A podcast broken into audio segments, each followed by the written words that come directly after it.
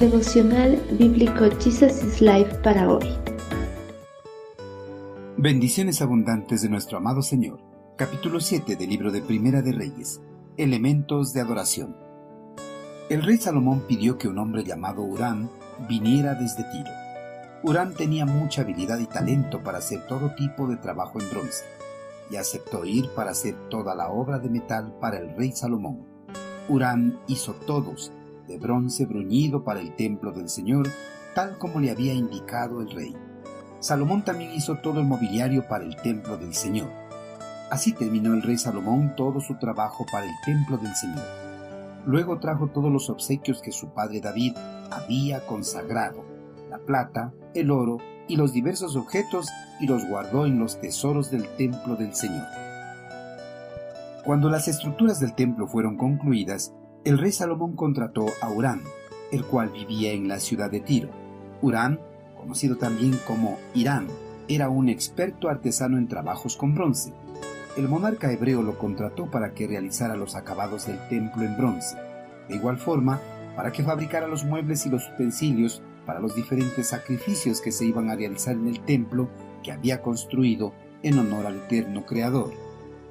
Irán, el artesano, era de la misma ciudad que el rey Irán de Tiro, pero no se trataba de la misma persona. Este hombre era israelita solo por parte de su madre, una viuda de la tribu de Neptalí, y su padre había sido un artesano del bronce en Tiro. Neptalí, una región del norte que limitaba con Fenicia.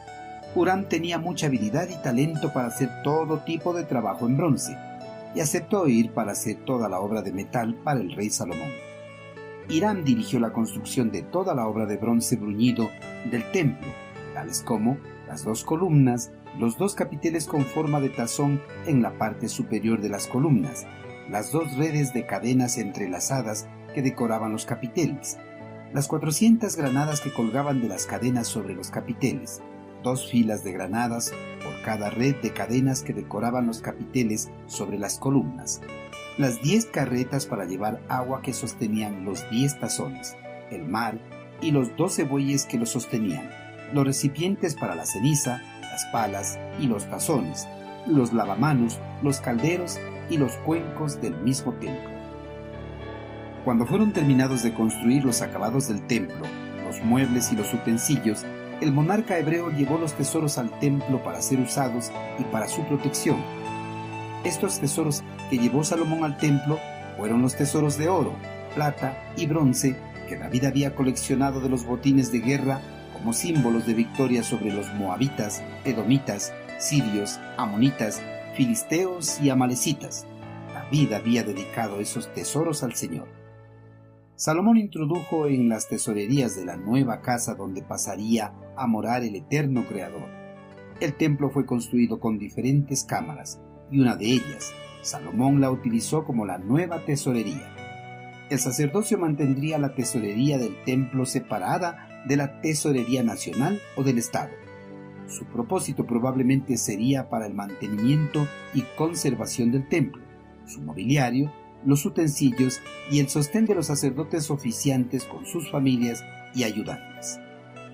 Queridos hermanos, Irán, bajo la petición de Salomón, realizó los acabados del templo, los muebles y los utensilios que serían utilizados en las diferentes ceremonias decretadas por el eterno Creador al pueblo hebreo. Hermanos, en la actualidad, las iglesias cristianas no utilizan la mayoría de estos elementos que Salomón mandó a construir para el templo. Pero en vez de esos elementos, cada una de las iglesias utilizan otros elementos para realizar los diferentes servicios. Los vitrales, cruces, púlpitos, himnarios y mesas de comunión son algunos de los elementos que se utilizan en la actualidad para la adoración. Si bien los elementos de adoración pueden variar, el propósito no deberá cambiar nunca. Dar honor y gloria a nuestro amado Creador.